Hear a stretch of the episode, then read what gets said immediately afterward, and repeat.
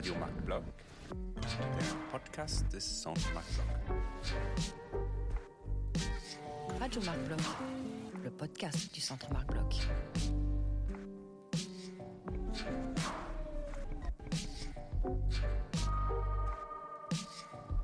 Radio Marc Bloch. Le Radio podcast du Centre Radio Marc Bloch. Le podcast du Centre Marc Bloch. Le podcast du Centre Marc Bloch. Bonjour, bienvenue sur Radio Marc Bloch, le podcast du Centre Marc Bloch, le centre franco-allemand de recherche en sciences sociales à Berlin. Aujourd'hui, nous vous proposons un dialogue avec un chercheur pour échanger sur ses travaux et les débats qu'ils peuvent susciter dans la sphère publique ou académique. Je suis Mathias Delory, chercheur en sciences politiques au CNRS et au Centre Marc Bloch. Ce podcast est le deuxième épisode d'une série consacrée aux guerres contemporaines et plus précisément à la guerre en Ukraine.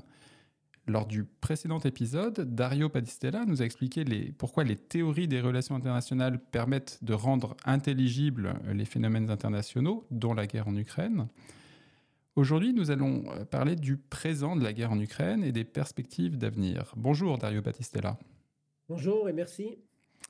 Dario Battistella, vous êtes professeur de sciences politiques à Sciences Po Bordeaux, spécialiste des relations internationales. Vous avez publié euh, de nombreux ouvrages de référence, notamment sur les théories des relations internationales, un manuel édité aux presses de Sciences Po. Vous avez aussi euh, publié plusieurs ouvrages sur la guerre, dont un à venir euh, sur la guerre en Ukraine. Dario Battistella, l'invasion de l'Ukraine par la Russie a donné lieu à des réactions très différentes euh, dans le monde. La plupart des pays de l'OTAN, dont la France et l'Allemagne, ont soutenu l'Ukraine. L'Iran, la Corée du Nord, Cuba, la Syrie et des républiques ex-soviétiques comme la Biélorussie soutiennent la Russie. Et tous les autres pays, et, non des moindres, l'Inde, le Brésil, la Chine, refusent de prendre, de parti. Comment peut-on expliquer ces différentes euh, positions? Alors, euh, d'après les, après la théorie réaliste, hein, qui, qui, qui, affirme, à juste titre, je pense, euh, analyser le, le fonctionnement de, des États confrontés à, à, une guerre ou même à un risque de guerre. Théorie que vous nous avez présentée dans l'épisode précédent euh, pour nos auditrices et nos auditeurs. Les États, le, comportement des États, la réaction des États à, cette guerre, ou à une guerre ou à un risque de guerre, s'explique par leur intérêt national tel que défini par les, décideurs, hein, bien entendu, les, le pouvoir exécutif. Hein, il n'y a pas d'intérêt national euh, objectif. Alors, plus précisément, d'après les réalistes, trois stratégies sont susceptibles d'être adoptées par de tels États confrontés à une guerre ou à un risque de guerre. Ce sont les trois B. Les termes sont anglais, hein, ne m'en voudrais pas. Balancing, bandwagoning et buck passing. Donc, balancing, euh, pratiquer l'équilibre des puissances, une stratégie visant à maintenir l'équilibre. Cette stratégie a été adoptée par les pays occidentaux, confrontés à ce que, d'après eux, leur gouvernement, constitue une menace, bien sûr pour l'Ukraine, mais au-delà peut-être pour l'Europe, voire pour la stabilité dans son, ensemble. Leur politique consiste à soutenir l'Ukraine pour empêcher la victoire euh, russe, car une victoire russe serait synonyme d'augmentation de la puissance russe et donc euh, viendrait non pas déséquilibrer, mais en tout cas euh, mettre fin à l'équilibre existant, l'équilibre au sens d'ordre existant, même si l'équilibre existant est un, déséquilibre favorable aux pays occidentaux, bien entendu. Donc c'est la, classique, la stratégie classique de l'équilibre des puissances, balancing, et je dirais même de l'équilibre des menaces, c'est-à-dire les pays qui se sentent menacés par une éventuelle future politique expansionniste de la Russie en cas de victoire de la Russie contre l'Ukraine, ce sont ces pays-là qui, en termes relatifs, ont octroyé l'aide militaire et autres la plus élevée à l'Ukraine. Dans l'ordre, la Lituanie, l'Estonie, la Norvège, le Danemark, peut-être un peu plus loin, mais de nouveau, tout près, la Lettonie, la Slovaquie, la Pologne, la Finlande. Donc, c'est l'équilibre des menaces qui euh, explique le comportement des pays occidentaux en, en, en, général et des pays limitrophes occidentaux de la Russie en particulier. On pourrait ajouter que l'Allemagne la, a un peu plus livré d'armes que la France, ce qui est compatible avec cette théorie. On va y revenir, euh, euh, on va y revenir un peu plus loin, tout à fait.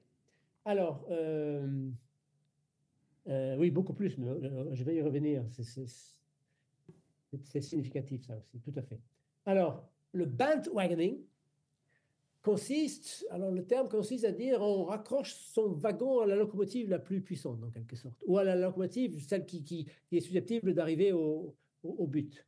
Donc, les pays comme justement euh, la Corée du Nord, l'Iran, qui livrent des armes les, drones Shahed pour l'Iran, de l'artillerie, d'après ce que j'ai lu euh, pour ce qui est euh, de, la Corée du Nord, etc., pratiquent le bandwagoning. Mais ce sont des pays, euh, je dirais, d'importance secondaire. En tout cas, ce ne sont pas des, des, grandes puissances. La troisième stratégie, c'est le backpassing. To pass the back, ça veut dire refiler la patate chaude à quelqu'un d'autre. Ça, ça veut dire. Donc, une espèce de, version internationale du passager clandestin en sciences politiques générales. Donc le backpassing n'a été adopté par aucun pays. C'est-à-dire aucun pays n'essaye de refiler la patate chaude russe à d'autres pays. C'est-à-dire essaye de ne pas euh, contribuer euh, à l'aide pour la raison simple que la Russie ne menace pas d'autres pays que, l'Ukraine. Le backpassing, c'est ce que, c'est ce que l'Allemagne, c'est ce que la France et la Grande-Bretagne avaient pratiqué avec leur appeasement policy dans les années 30. Ils espéraient, avec cette politique d'appeasement, de refiler la patate chaude nazie aux soviétiques. C'est-à-dire espéraient que les nazis allaient attaquer à l'est et pas à l'ouest. Voilà, c'est ça. Le, donc, le problème ne, se pose pas euh, dans le cas de figure. Du coup, il y a une quatrième stratégie euh, qui n'est pas, qui ne relève pas les trois P. C'est un peu comme les trois mousquetaires, hein, qui sont quatre, qui étaient quatre en fait.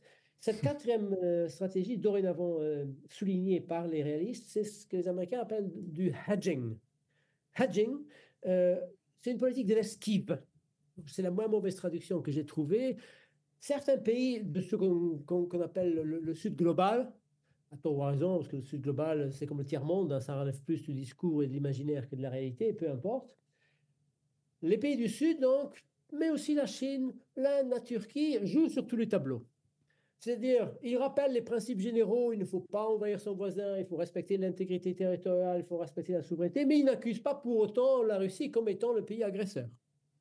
Ils euh, essayent de ne pas trop euh, euh, violer les sanctions internationales adoptées par les pays occidentaux, mais en, cachette, ils ne désespèrent quand même pas d'importer, par exemple, le gaz russe ou le pétrole russe que les Occidentaux n'achètent plus ou de moins en moins, à des prix cassés, ils ont intérêt à le faire. Donc, c'est de la politique d'esquive qui consiste à jouer sur tous les tableaux pour, pour, pour gagner ce qui peut l'être sans perdre ce qui risque de l'être.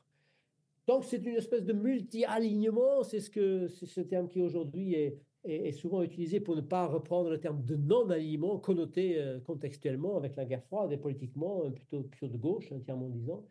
Donc, c'est une politique multi-alignée, mais je dirais que c'est du, la politique réaliste au sens commun, de pragmatique, voire opportuniste, bien comprise. Euh, et dans une certaine mesure, toute politique est, opportuniste. Hein. C'est, en même temps cher au président Emmanuel Macron.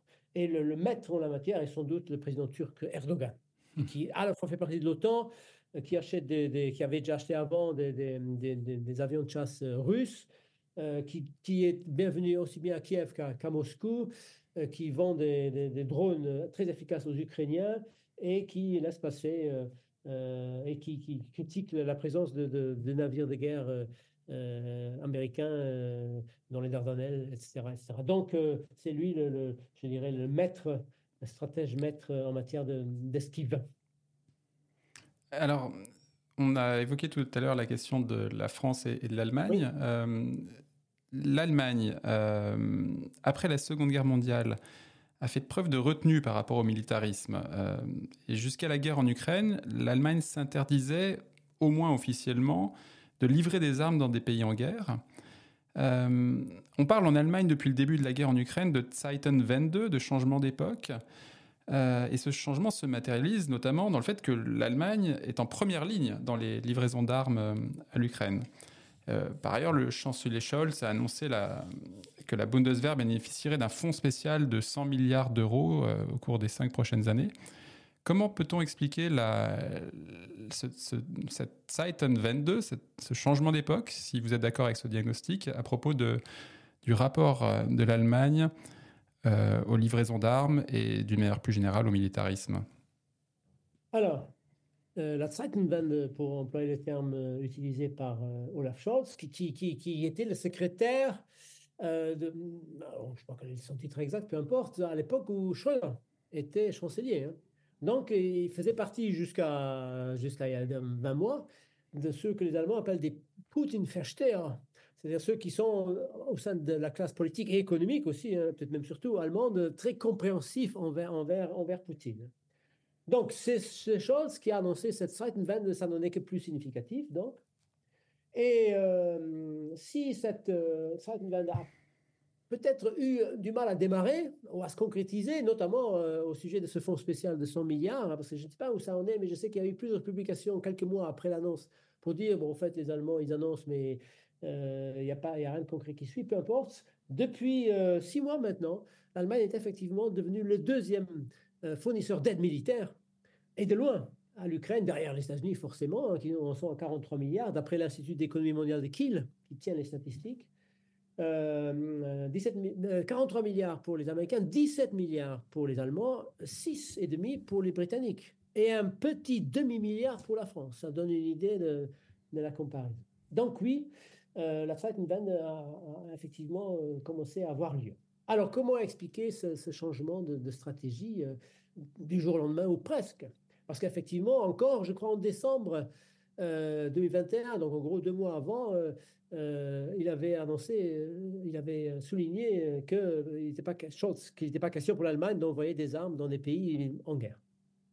Alors l'explication est la suivante, je crois pouvoir dire que les élites dirigeantes allemandes ont compris que leur politique de compréhension, qu'ils appellent Wandel, durch Handel, a échoué le Wandel durch Handel, le changement par le commerce, et je dirais même la ça veut dire transformer, la transformation par le commerce a échoué. Euh, elle a échoué, tout comme a échoué le statut de puissance civile dont se réclame l'Allemagne euh, depuis la fin de la guerre froide, et même dans une certaine mesure depuis 1945, depuis, depuis la défaite euh, nazi. Alors, l'explication ou les détails de cette explication sont alors les suivantes. En 1945, euh, l'Allemagne choisit, mais aussi est forcée de choisir, vu qu'elle n'est pas souveraine, elle est occupée, je parle de l'Allemagne fédérale, hein, occidentale, par les trois euh, puissances vainqueurs que sont les États-Unis, la Grande-Bretagne et la France. Konrad Adenauer, le premier chancelier, choisit donc de, promouvoir les intérêts de l'Allemagne, non plus comme par le passé, hein, trois guerres en trois générations, euh, en 1870, euh, l'unification allemande, 14-18, 39-45, mais par euh, une nouvelle stratégie fondée sur la nécessité de la coopération, fondée sur des moyens essentiellement économiques plutôt que coercitifs ou violents, et fondée sur le recours à ce qu'on pourrait appeler des institutions supranationales, c'est un peu fort, mais potentiellement supranationales, ce qu'on appelle aujourd'hui la gouvernance globale. Autrement dit, euh, l'Allemagne a accepté le statut de puissance civile, civile, Macht, Deutschland. L'expression euh, a été utilisée, a été appliquée à l'Allemagne par un théoricien allemand Hans Maul en 90, 1890, mais lui il l'a aussi appliqué au Japon, qui, a eu la même évolution dans une certaine mesure. Et euh, il l'a prise à un économiste français, François Duchesne, qui l'avait proposé dans les années 70, au début des années 70, à, la communauté européenne de l'époque. Ce n'était pas encore l'Union européenne, c'était la communauté européenne. Donc, pour résumer, euh, l'Allemagne, en tant que puissance civile, fait preuve d'une culture de la retenue en matière de militaire. Deux exceptions qui sont venues après la guerre, la participation des Allemands à l'intervention au Kosovo avec l'OTAN et l'envoi euh, de soldats allemands de la Bundeswehr en Afghanistan pour le, pour le state building afghan, euh, s'inscrivant dans le multilatéralisme de l'OTAN, de, l'Allemagne membre de l'OTAN. Donc, ce n'était pas un changement d'époque à l'époque changement d'époque, Zeitenwende à, à, ce moment-là, dans, les années, dans les années 90 ou au début des années 2000. Alors, cette auto-restriction a donc continué après, après, la fin de la guerre, après la fin de la guerre froide. L'Allemagne réunifiée est restée une puissance civile, alors que beaucoup de réalistes, Kissinger par exemple, annonçaient une Allemagne de plus en plus euh, euh, revendicative sur la scène internationale, vu ses moyens économiques supérieurs à ceux notamment de la France elle, a elle est restée fidèle à, cette, euh, à ce, principe du Wandel durch Handel, euh, qui remonte à la, théorie du doux commerce de Montesquieu. L'interdépendance économique est favorable à la paix. Il serait irrationnel pour deux pays qui échangent économiquement de recourir à la force entre eux, car ils mettraient fin aux échanges qui bénéficient à leur population sous, sous forme de bien-être, bien entendu. Et c'est cette croyance, donc, et donc ça s'est appliqué à la Russie. Et l'espoir était aussi de transformer la Russie par sa socialisation euh, à, à l'Occident. Le problème, c'est que la Russie a utilisé l'arme, a utilisé l'économie comme une arme, to weaponize uh, trade. C'est-à-dire, elle a rendu l'Allemagne de plus en plus dépendante, en matière, en matière de gaz, notamment en matière de gaz. Nord Stream 1, Nord Stream 2 qui, devait être lancé. Et euh, Nord Stream 2, justement, le processus de, lancement, de certification a été euh, suspendu par Scholz le lendemain, c'est-à-dire le 22 février, le lendemain de l'annonce par Poutine de sa reconnaissance de l'indépendance des deux républiques euh, populaires, euh, entre guillemets, Luhansk et Donetsk. Et euh, a fortiori, euh, donc un jour après cette annonce et deux jours avant l'invasion, donc a fortiori, après l'invasion, il a tenu son discours sur, sur la Zeitenwende. Donc, je crois pouvoir dire qu'en quelques jours, en quelques jours, en quelques semaines, la classe politique allemande a, compris pourquoi deux décennies et demie de, de complaisance, hein, pouvoir le dire, mais fondée théoriquement, hein, fondée sur une croyance, euh, deux décennies et demie de, complaisance, euh, les Allemands ont compris que, ces deux décennies n'ont pas abouti, n'ont pas permis de transformer euh, la Russie. Et pourquoi? Eh bien, ils ont compris que la diplomatie est inefficace si elle ne repose pas sur une force politique et surtout militaire un soit peu crédible, sous-jacente. La, diplomatie marche s'il y a de la force militaire sous-jacente. Donc, elle a compris que si les Allemands voient dans la guerre une espèce de, malédiction du passé, Poutine n'y voit absolument pas une malédiction du passé. Euh, elle en a déduit donc que le moment était venu pour l'Allemagne de euh, se mettre à la page dans une certaine mesure, de redevenir crédible militairement, les 100 milliards auxquels vous avez fait allusion, pour pouvoir être euh, écouté politiquement sur le long terme, pour, pour, ne plus se faire berner. Donc c'est la fin, je crois, des illusions que se faisait l'Allemagne. Euh, la prise de conscience que la guerre, comme dirait Moiron, euh, hélas, est de tous les temps historiques et de toutes les civilisations, quel que soit le, taux d'interdépendance économique entre les sociétés, quel que soit le degré de développement ou, de civilisation, et quel que soit le, niveau de, gouvernance globale où, où, les hommes d'État se réunissent euh, lors des sommets où, où, Poutine était en permanence bienvenu. Voilà, donc c'est la fin des illusions, c'est une prise de conscience un peu brutale, mais apparemment efficace. Alors, il y a une, une, ironie dans cette histoire, c'est que euh, en 1999, quand euh, la Bundeswehr euh, s'est projetée pour la première fois au-delà de, de, ses frontières, c'était un, un, écologique, un écologiste. Joschka. Fischer, qui était ministre des Affaires étrangères. Aujourd'hui, c'est encore un, un, membre du, du Parti vert, en l'occurrence Annalena Baerbock, qui est ministre des Affaires étrangères. Donc, finalement, deux fois, par deux fois oui. euh, le tournant vers ce que vous appelez plutôt normalisation, euh, oui. donc vers cette Zeitenwende, c'est fait euh, par les écologistes qui sont traditionnellement un parti euh, pacifiste. Oui. Alors, on pourrait proposer une explication qui prendrait en compte l'idéologie de ce parti, une explication à la Carl Schmitt qui dirait bon, ils sont de tradition pacifiste, mais ils ont des ennemis, et leurs ennemis, ce sont les ennemis de la paix. Euh, et donc, euh, il est logique qu'ils fassent la guerre pour euh, ramener la paix. Vous vous inscrivez plutôt dans une tradition réaliste qui rejette le poids des, facteurs internes. Donc, ce ne serait pas l'explication que vous, vous proposeriez. Hein? Je ne suis pas un spécialiste de la, politique intérieure allemande. Je me rappelle de la justification éthique, morale de, de Joschka Fischer. Euh, euh, les Allemands, depuis 1945, l'Allemand de l'Ouest en tout cas, disaient euh, ni wieder Krieg, euh, ni wieder Auschwitz. Et donc là, le côté ni wieder Auschwitz était plus important que ni wieder Krieg. Il est plus important d'éviter un nouvel Auschwitz euh, qu'une qu nouvelle guerre. Nous devons, euh, entre guillemets, euh, accepter de recourir à la violence pour empêcher une violence encore pire, qui serait donc synonyme d'Auschwitz. Il, faisait allusion à, la purification ethnique des, des Albanais au Kosovo par la minorité euh, pro-serbe, pro, pro, Milosevic. Donc c'est une explication un peu de, principe.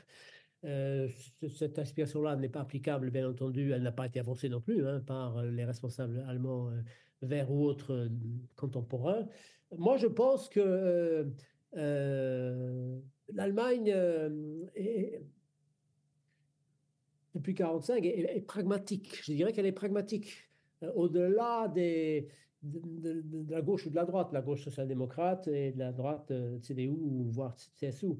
donc, Konrad Adenauer a compris que chercher une revanche, ce n'était pas possible. Euh, Willy Brandt a compris que pour essayer d'alléger la souffrance des familles séparées par le mur, il fallait pratiquer une hausse politique et donc commencer à parler euh, avec le diable, entre guillemets. Euh, Kohl a continué et puis l'Allemagne, en s'enrichissant économiquement, a, besoin du marché de, ce qu'à l'époque on appelait le Hinterland allemand. Donc, euh, ce marché, il va de la, Slovaquie, euh, de la Tchéquie de la Hongrie jusqu'à jusqu'à la Russie inclus. Et donc, euh, pendant 25 ans, ça, marchait, il n'y a, rien à dire. Hein.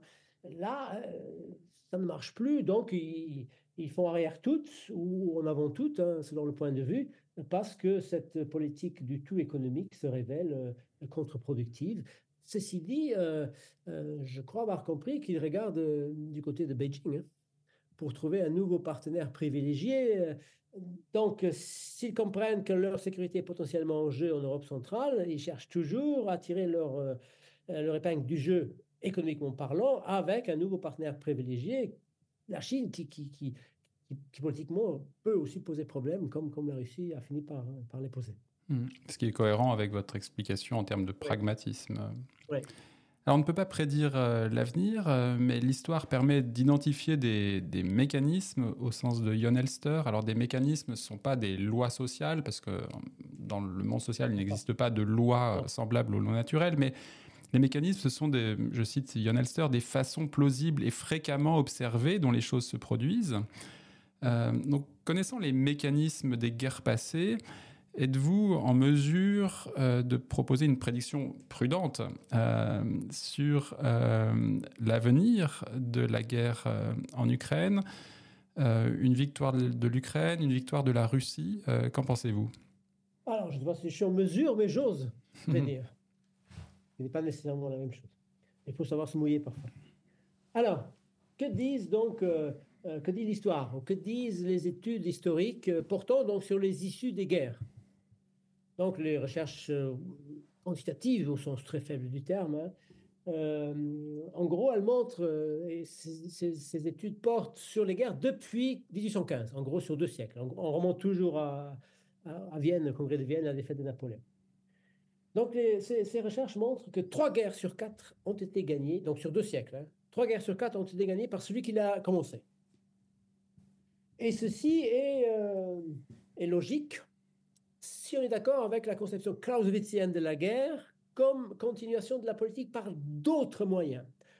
Lorsque ces autres, la politique étrangère, lorsque ces autres moyens échouent, il est rationnel de recourir à la guerre, car elle permet d'obtenir ce que la diplomatie, par définition, n'a pas permis d'obtenir, l'objectif recherché par euh, celui qui lance la guerre, celui qui recourt à la violence.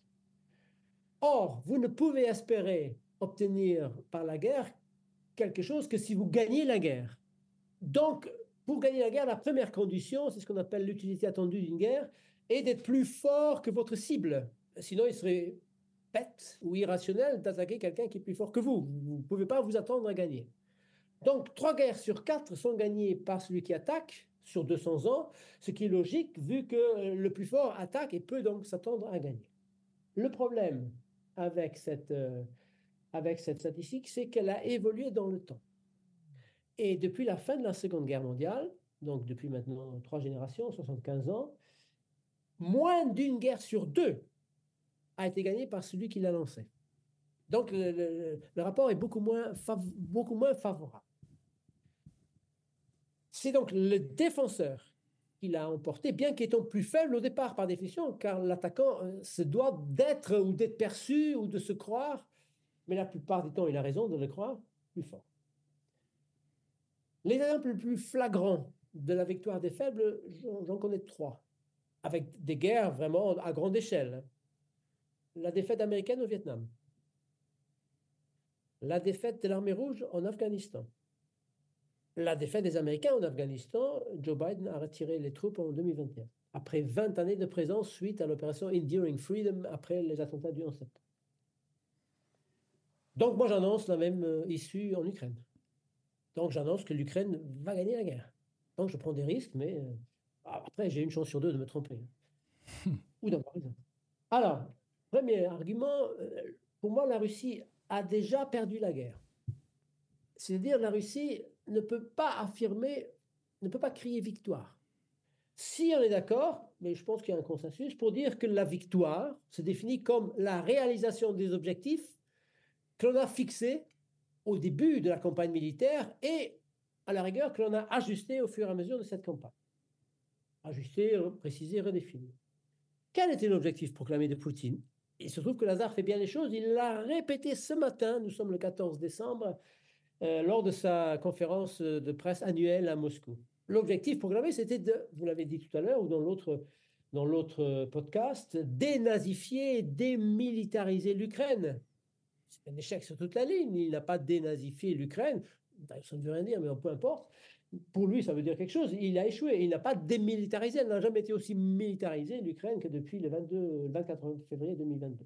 Donc, échec sur toute la ligne vu qu'il s'est rendu compte que son invasion massive avait échoué, il a redéfini, je crois que c'était en, mai 2022, euh, maintenant il s'agit de nous concentrer sur les quatre oblasts, les quatre territoires ukrainiens que nous contrôlons en partie, en tout cas, euh, euh, Luhansk, Donetsk, Saporizhia et Kherson, pour justement consolider, dans l'espoir au moins de contrôler ce que les Russes ou Poutine appellent la Nova Russia, j'ai fait allusion tout à l'heure aussi, en novembre 2022, il y a, 12-13 mois, Kherson, la ville de Kherson a été libérée. Et apparemment certaines troupes euh, ukrainiennes commencent à prendre pied sur la rive, euh, euh, rive gauche de, du, du. Donc, nouvel échec. Donc, il ne peut pas y avoir de victoire russe si on est d'accord avec ces définitions de la victoire. Revenons maintenant sur le déroulement de la guerre. Pourquoi la Russie a-t-elle échoué euh, à, prendre Kiev en 3-4 jours? Ce que tout le monde annonçait, hein, y compris les services secrets américains. Les services américains, apparemment, ont proposé à, Zelensky nous vous exfiltrons, hein, euh, si vous voulez. Et Zelensky, alors ça, ça fait partie des mythes, hein, bien évidemment. Euh, peut-être qu'il a dit vraiment je n'ai pas besoin d'un chauffeur de taxi, j'ai besoin d'armes pour me battre. j'ai pris mon déjeuner ce matin, mon petit déjeuner à Kiev, je le prendrai ce soir euh, à Donc, je, résiste. Non, non, pas Moscou. surtout pas, vu que justement, il refusait d'être fait prisonnier et encore, encore plus d'être éventuellement tué. Alors, est-ce que Poutine voulait le tuer? J'en sais trop rien. Bon, ça, on ne saura jamais.